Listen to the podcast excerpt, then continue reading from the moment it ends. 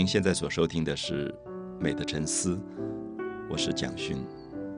我们在漫长的人类文明发展过程里，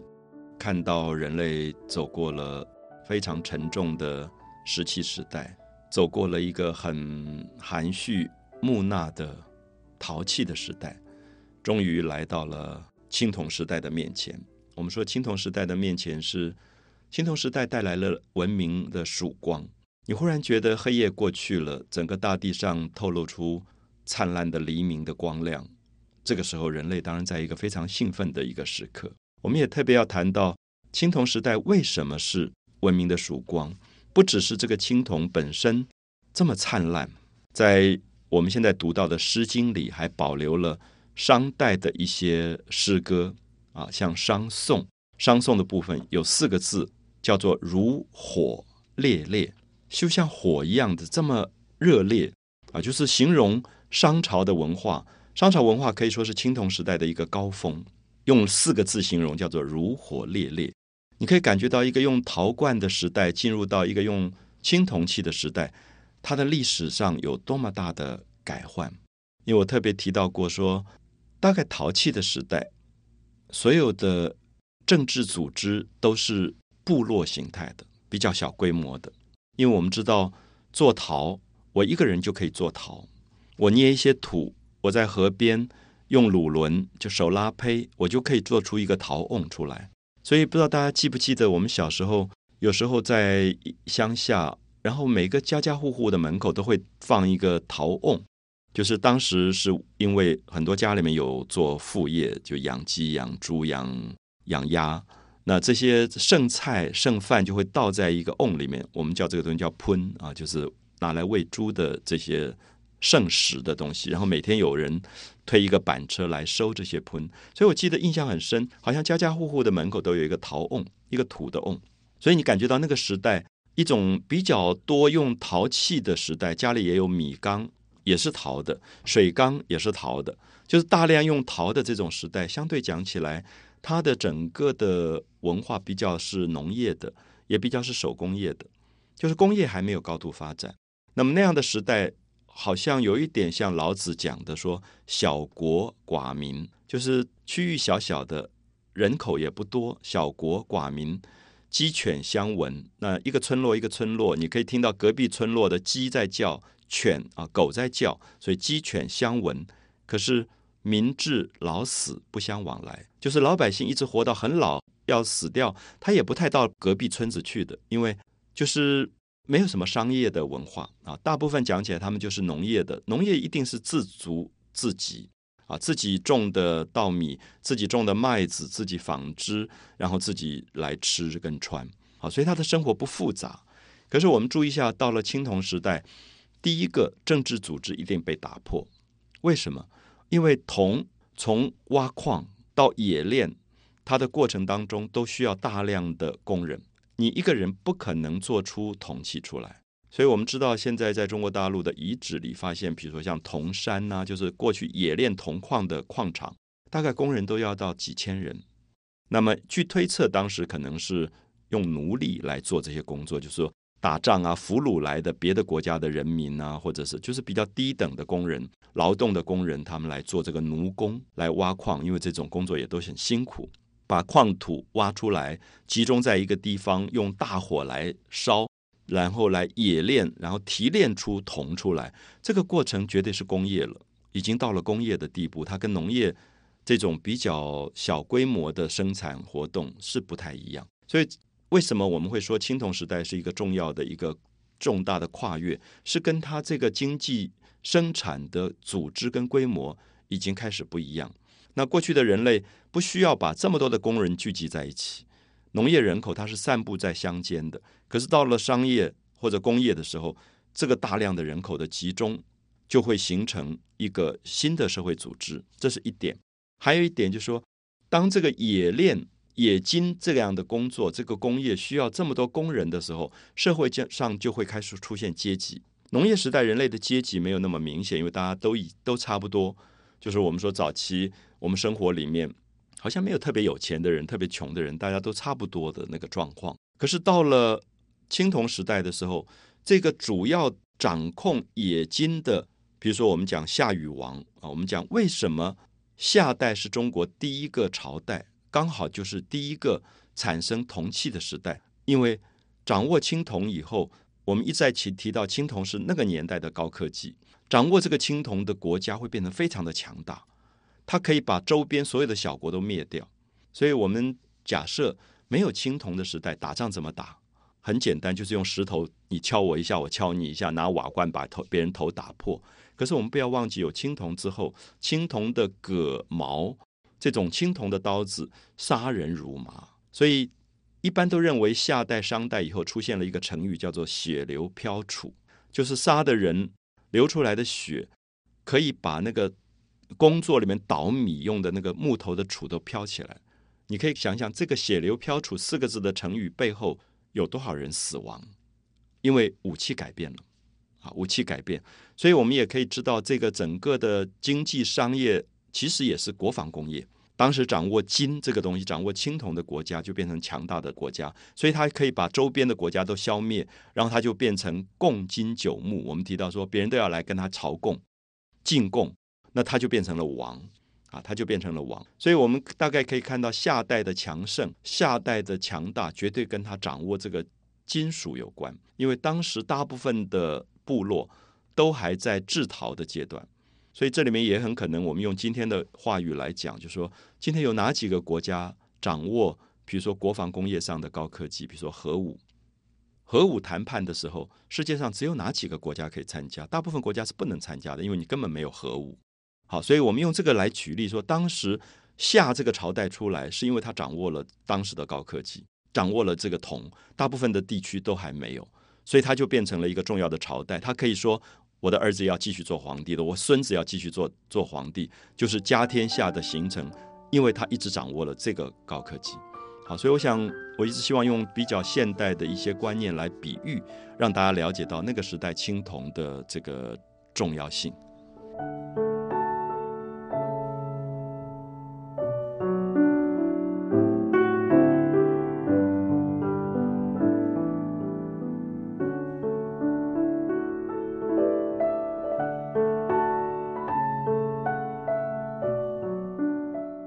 我们提到青铜时代，我们特别希望大家能够注意一点，就是到目前为止，虽然已经在二里头找到了夏代的青铜遗址，可是夏代的青铜器出土的量还不是太大啊，还不是太多。只是我们非常重视夏朝作为青铜文化起源的一个重要的朝代，这一点我们非常的看重。可青铜文化到了最灿烂的时代，大概是在商朝。所以我们讲殷商，殷商啊，就是殷跟商，因为年代很久，所以它曾经中间有过迁都的情况，所以我们称为殷跟商。其实它是整个是一个同样一个商代，可是前面这个殷有点是商的前期。那么这段时期，我们觉得它的重要就是青铜的制作已经到了极其精准的地步。我们前面介绍过一本书叫《考工记》，《考工记》里面告诉我们说，当时制作青铜器，它的比例配方都有非常严格的规定。那做武器硬度要高一点，所以铜少，锡比较多。那么要做爵或者鼎这些煮饭或者喝酒的东器物，那么它的铜就可能多一点，锡就少一点。这种我们叫做考工记里面所谓的“齐”这个字，整齐的“齐”这个配方跟比例。那么现在，比如说我们会把。台北故宫博物院的青铜器里面拿出一点点成分，那可能在哪一个大学去做一点化学分析，发现跟这个考工记里面讲的起完全一样，就里面锡的成分、铜的配方，所以这里面说明商代的青铜器已经有了非常精准的科技上的衡量。所以我们也许在欣赏说青铜很美很美，这是一个美丽的艺术品之前，我们必须要知道所有的艺术品。它之所以美，背后是因为它的科技到了高水准的地步。就高科技其实是一种美学，就是有一天大家可能会发现，我们今天高科技的产品本身是非常美的。有时候我们看到一个音响，我们觉得音响制作在 acoustic 声音上达到了高科技的最精致的地步。我常常看到那个音响，我就觉得真是美极了。就是高科技本身会构成一种美学。所以，我现我们现在面对。如果大家到博物馆去看到青呃商朝的青铜器，你会觉得它制作的完美到惊人的地步，里面的复杂，里面的丰富。那么商朝青铜器最大的特征就上面有很多的动物，我们叫做兽面，因为当时一般认为他们人类的祖先还是动物，从动物来的，所以有时候会做一个牛头，有时候做一个羊头啊。比如说在呃美国旧金山的亚洲美术馆里面收藏了一尊商朝最有名的一个青铜器，叫做四羊方尊，就上面有四个羊头，它是一个尊。什么叫做尊？就是装酒的一个器皿，叫做尊。可是他为了要让这个装酒的这个这个器物，比如说我们今天喝红酒的朋友知道，我们喝红酒比较好的红酒，我们要先醒酒，可能要醒一个钟头或两个钟头，所以我们会把红酒倒在一个玻璃的水晶的一个大的罐子里，让它跟氧气、空气先接触。好，商朝也有这种叫做尊的这种东西。那他当然目的不完全是醒酒，是因为他要把这个酒放在祖先的供台上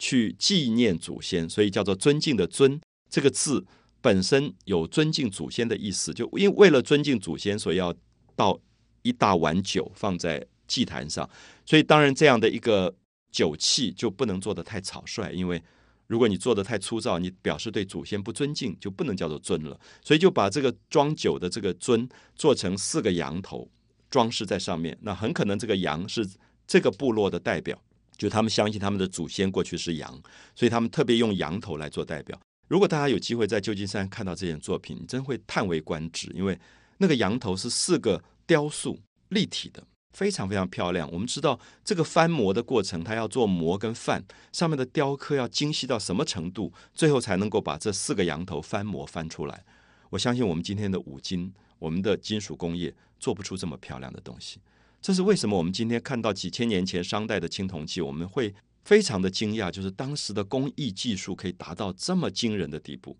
所以我希望大家了解到，这里面不只是美学、美跟艺术。都因为科技完美以后才有美存在，科技的技术不够，这个艺术品是无法达到很高的部分。我们知道，一个艺术家如果他今天有一个构想，他要做一个很漂亮的设计，最后这个东西如果要在一个都市，比如说在新竹的科学园区出来一个公共艺术，他还是要有科技的人帮他完成的。如果这个科技无法完成，那么这个艺术品是没有办法完美啊。所以我们一再强调，“完美”这个字里包括了技术。也包括了美观、视觉的审美，它是合在一起的。所以我一直希望大家了解到，青铜文化它其实是一个科技跟美学的高峰，它同时达到了高峰，并不是只有艺术达到了高峰，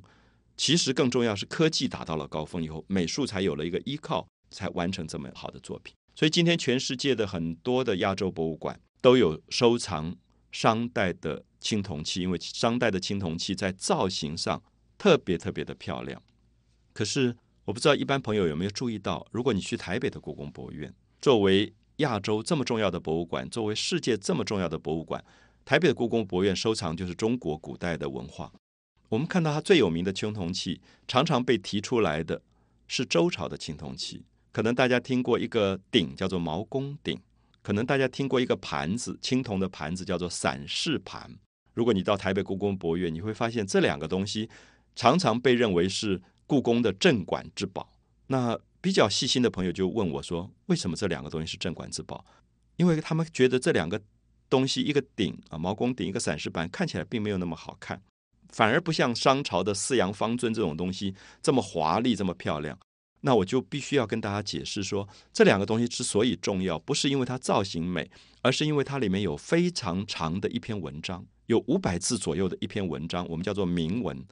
就是我们发现，商朝的青铜器重视造型的美丽，周朝的青铜器重视把文字铸在顶上，所以它呈现了两个完全不同的方向。为什么会有这样的现象？因为我们知道周朝周公治理作乐以后，他比较强调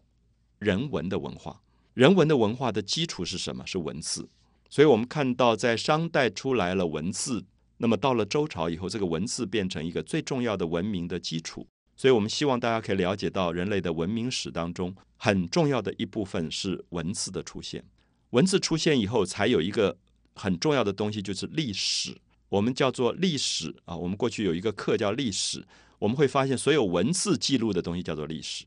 没有文字记录的时代叫什么？叫史前时代，就是历史以前没有文字的时代。所以我们特别会强调，希望大家注意到青铜时代跟文字出现的时代刚好是同一个时期。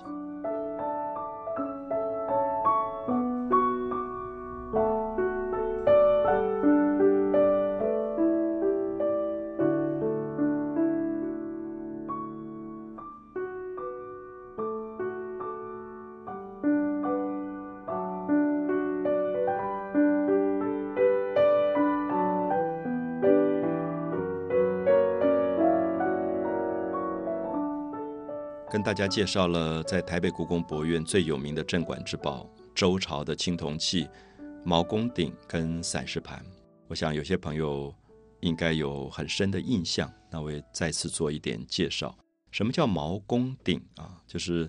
这个毫毛的毛啊，动物的毛。这个毛公是一个人，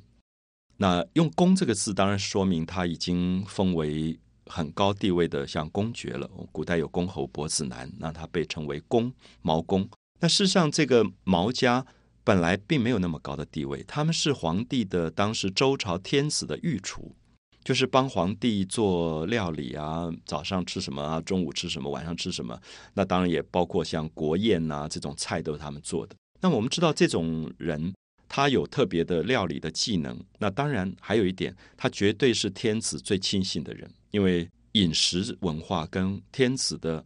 身体、跟天子的安全都有很大的关系，所以不会用随随便便用外人来做这样的工作的。所以这种工作通常都是世袭的，就是这个家族，这个毛氏家族就好几代做周朝的天子的御厨。那么后来有一次，这个天子大概就想到说：“哎，你们家好几代都为我们这个祖父啊、父亲都在做做饭做菜，所以贡献也很大，所以就。”觉得应该要感谢这个家族，就封他为毛公。那古代封为公爵，等于我们今天有一个国家的授勋大典，那这是一个重要的一件事，所以天子就会有很多的赏赐，所以赏赐给他某一个地方的土地，因为你是公爵了嘛，你要有土地，那土地上每一年的农产品的收获，还有土地上的奴隶，都是归这个毛公所管。嗯，有赐给他们很多的稻谷啊。麦子啊，五谷杂粮啊，或者是纺织品啊，就是过去国王的赏赐品，大概都这一类。那更重要的一个东西就是赐他们铜，给他们一些金属。那么这个铜当然有一个目的，有点像我们今天，比如我们得一个什么奖，我们拿到一个奖啊，不不管金鼎奖、金钟奖或者金像奖，就有一个奖杯或者是奖牌这个东西作为你得奖的纪念。那这个毛公封为毛公，当然等于。有点类似像得奖了，那么就给他一些铜，他就可以用这个铜来做一个鼎。那么做一个这个鼎，我们前面提过，鼎就是鼎啊，就是锅子，本来是拿来做饭用的。可是这个鼎当然不能拿来做饭，因为它太尊贵了。就像大家知道，我们现在运动员常常得到锦标，我们拿一个锦杯，这个杯子在希腊的时代是真的是喝酒的。可是现在你很少会拿锦杯去喝酒，这个就放在家里变成一个装饰品。那同样的，过去鼎。就是拿来做装饰的，就是放在家里，告诉别人说我不错哦，我们家族得到了皇帝的一个奖啊，就是一个一个鼎放在家里。那为了让别人知道这个得到这个鼎的过程，他们就把所有的故事内容就铸造在鼎里面。所以大家如果去台北故宫博物院，你注意一下，你看这个鼎，你不要只看它外面，外面没什么好看，你踮起脚来看它鼎的里面，你就会发现一篇文章在里面。这篇文章就说他们家族如何如何，过去怎么样子忠心于皇室，对天子怎么样做料理，得到天子的赏赐。那么赏赐了什么什么什么东西，像一个清单一样全部列在里面。那么最后说这么高的荣誉，所以我们用这个铜做了一个鼎，那这个鼎就变成传家之宝，希望这个家族毛公的荣誉能够世世代代的相传下去。所以你看到最后一句，你一定看得懂，他写的是。子子孙孙永保用之，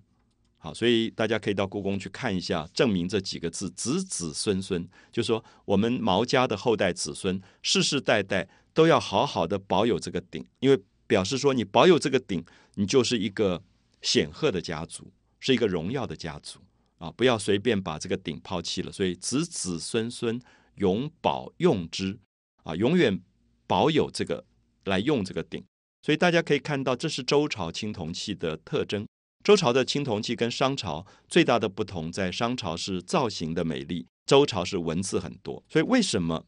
台北故宫博物院有名的青铜器是周朝的？因为最早收藏青铜器的一些学者啊，比如说很有名的，像清朝的到民国初年的学者王国维啊，或者是后来在大陆的郭沫若。以及像董作宾来台湾的董作宾，还有像罗振玉这四个人研究青铜器很有名。他们专门研究什么？他们研究青铜器上的铭文。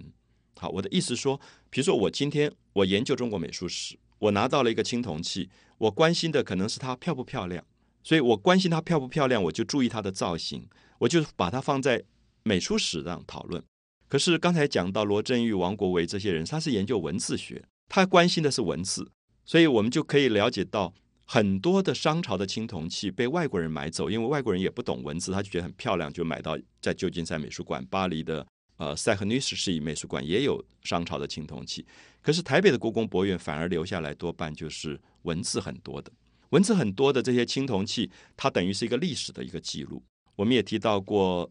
散氏盘，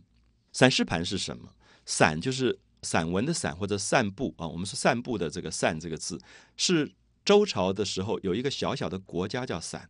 我想大家知道，周朝虽然是一个朝代，有一个天子，可它有很多很多分封的国家，就是他封你为一个王，你是独立的。好，所以这些小的国家很多，有的陈国呀、蔡国啊、齐国啊、鲁国啊都是国。齐国、鲁国当然算是大国了。那这个散当然是一个小国家，还有一个国家叫师。就是我们射箭诗情诗咏的那个诗，也是一个国家的名字。伞跟诗，用我今天的语言来讲，可能就是，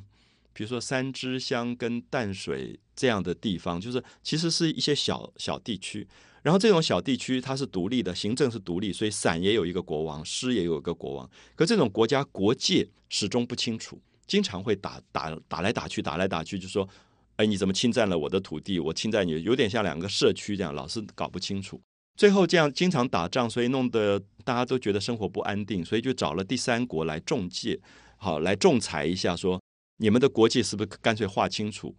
将来的国界到底在哪？三支乡跟巴黎它的这个界限在哪里？把它划清楚，划清楚以后怕口说无凭，所以就用一个青铜做了一个盘子，在盘子上就注明这个国界到底在哪里，以后不可以乱打仗，不可以。不讲理，那么有问题的时候就把盘子拿出来。所以这个盘子是什么？等于是一个契约，等于像是一个契约。因为当时铸造在青铜器上也不容易乱改，可能比我们今天法律文件还要不容易伪造。所以我们知道毛公鼎、散氏盘都是因为它文字很多，所以这些文字就变成后来的学者非常的重视，因为它可以依据这些文字来做古代历史的考证。所以其实毛公鼎、散氏盘。从美术史的角度，并不见得好看，可是它的铭文就变得非常重要。这次我们特别强调，一定要注意到，到了周朝青铜器里，最重要的已经不是造型，而是文字的出现。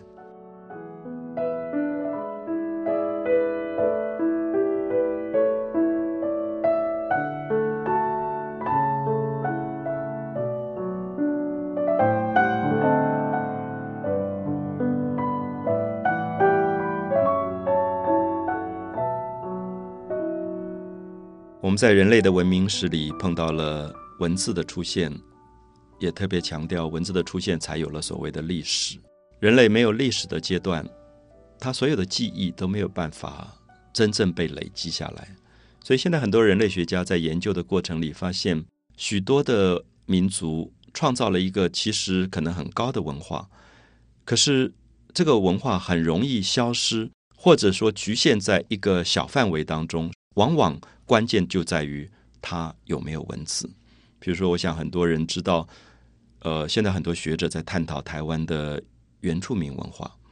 我们知道，在兰屿，像达悟族，他们有非常了不起的一些文化，他们的独木舟造船的技术，他们的艺术的发展，他们的歌舞都非常了不起。可是达悟族没有文字，所以我们往往会发现一个部落、一个部族的文明。不管它发展到多么高度的状况，当它文字没有出现的时候，它很容易被外来的另外一个文化所侵略，或者是说兼并掉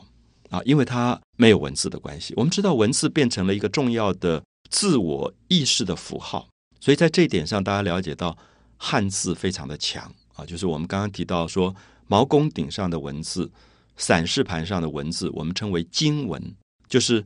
铸造在金属上的文字，我们叫称它为经文。那这种文字它已经有了一个高度的一个发展，对文字的发展，所以因为有文字以后，它就使得人类整个大脑的思维有了更依据的文件啊，有了更依据的文件，所以大家在这里可以看到几个古老的文明。像美索不达米亚、像埃及、像印度，它都有古老文字。可是有些地方、有些文明，我们知道它古代曾经存在过，也有高度的发展，可后来消失了。往往关键都是因为没有文字的记录。好，所以这一点我希望大家特别了解到文字跟我们的密切的关系。那特别是可能每一个人都在使用的汉字，我要强调一点：汉字跟汉语并不一样，语言是语言。语言的发展有可能比文字还要早。比如说，我们知道我们现在读的一部《诗经》，最早它不是文字的，它是唱的，它是民间的老百姓不识字的人他们唱出来的歌谣。那么后来被懂得文字的人把它记录下来了，所以我们今天才看得到这一部《诗经》。假设当时没有人记录下来，可能这些歌曲也就唱一唱，唱唱，慢慢就流失掉了。就消失了，所以在这里，我们都特别强调文字的出现对于一个文明的发展有绝对绝对重要性的这个影响力。特别是我们知道，我一定要划分汉字跟汉语的不同的原因，也是因为汉语本身是一个非常复杂的一个构成。我们知道，过去在任何一个地区，比如说在福建的地区，隔一个山，语言就不一样，所以其实要沟通非常难。那我想，比如说我们在台湾，我们也大概了解到。很多不同的地区语言彼此之间那个语言要沟通是有难度，所以最后我们可以看到汉语的复杂性刚好成全了汉字的统一性，所以汉字本身的统一性构成了它在语言无法沟通的状况，它用汉字来沟通。所以我不知道散氏盘里面这个散跟诗这两个国家的语言到底一不一样。可是至少我们看到散氏盘上这个文字是一致的。所以他们如果用这个文字来作为定契约的文字，表示当时的散这个国家跟诗这个国家，他们都认同这个文字。好，所以我特别希望大家了解到，在古代的文明史里面，文字可能扮演的重要的角色。那也包括，比如说我们去了解古代的埃及文明。埃及我们一再强调，这个尼罗河。长达五六千公里，上埃及下埃及之间也很难沟通。可是有一个文字是可以沟通的，所以这个文字刻在塔上面，金字塔上刻在这个呃碑上面啊，比如说埃及有所谓的 obelisk 这个方尖碑，刻在碑上面的文字，这个文字它是可以上埃及下埃及可以统一的。所以这里面常常让我们在思考，任何一个文明，当它文字一旦出现，而且这个文字有强大的一致性的时候，这个文明会变成非常的悠久，就它可以传承很久啊，传承很久。当然，我我想我们刚才举例用散氏盘的文字，用毛公鼎的文字来讲经文，我想大家也知道，经文并不是中国最早的文字。在周朝之前，经文之前有甲骨文，商朝人大量的在牛骨跟龟甲上刻了各种的文字。这个在近代是最重要的考古遗址。我们知道清朝的时候，就在各个地方出土了很多的龟板啊，就是乌龟它的腹部的腹甲那一块拿来刻字，还有就是牛的肩胛骨比较扁平的地方上面刻了很多文字，就大量从地底下出土。那么当时从地底下出土，老百姓也不知道这个是什么东西，可能种田啊。挖挖地啊，就挖出很多东西出来。那也有人卖到中药店当中药去帮大家治病啊，磨成粉啊，去治什么喉咙痛啊，什么之类的东西。那么后来有一个人就是刘鄂，大家知道写《老残游记》的这个作者，他是第一个觉得这上面的文字好像是古文字，所以他就慢慢慢慢就收了很多这些龟板、龟甲或者是牛的肩胛骨，然后去整理这些文字，把它。临摹下来，就编了一本书，叫《铁云藏龟》，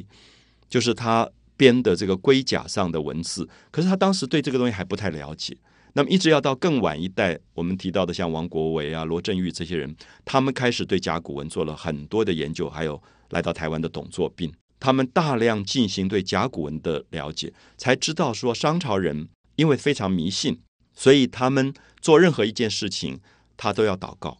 祷告的方法就是说。我今天要过河，那过河好还是不好？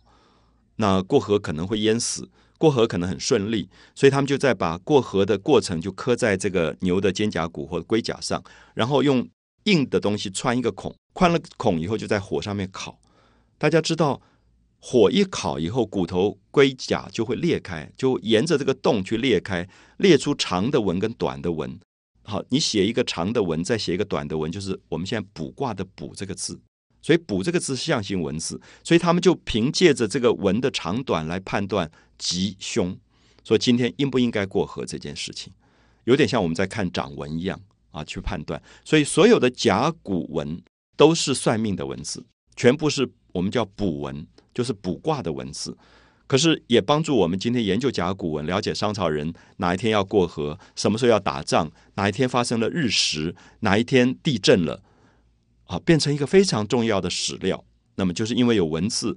才有了历史，所以人类的文明也因此有了更大更大的一个跨越，有了实际文字记录下来，让我们今天可以阅读的一部历史了。美的沉思，我是蒋勋。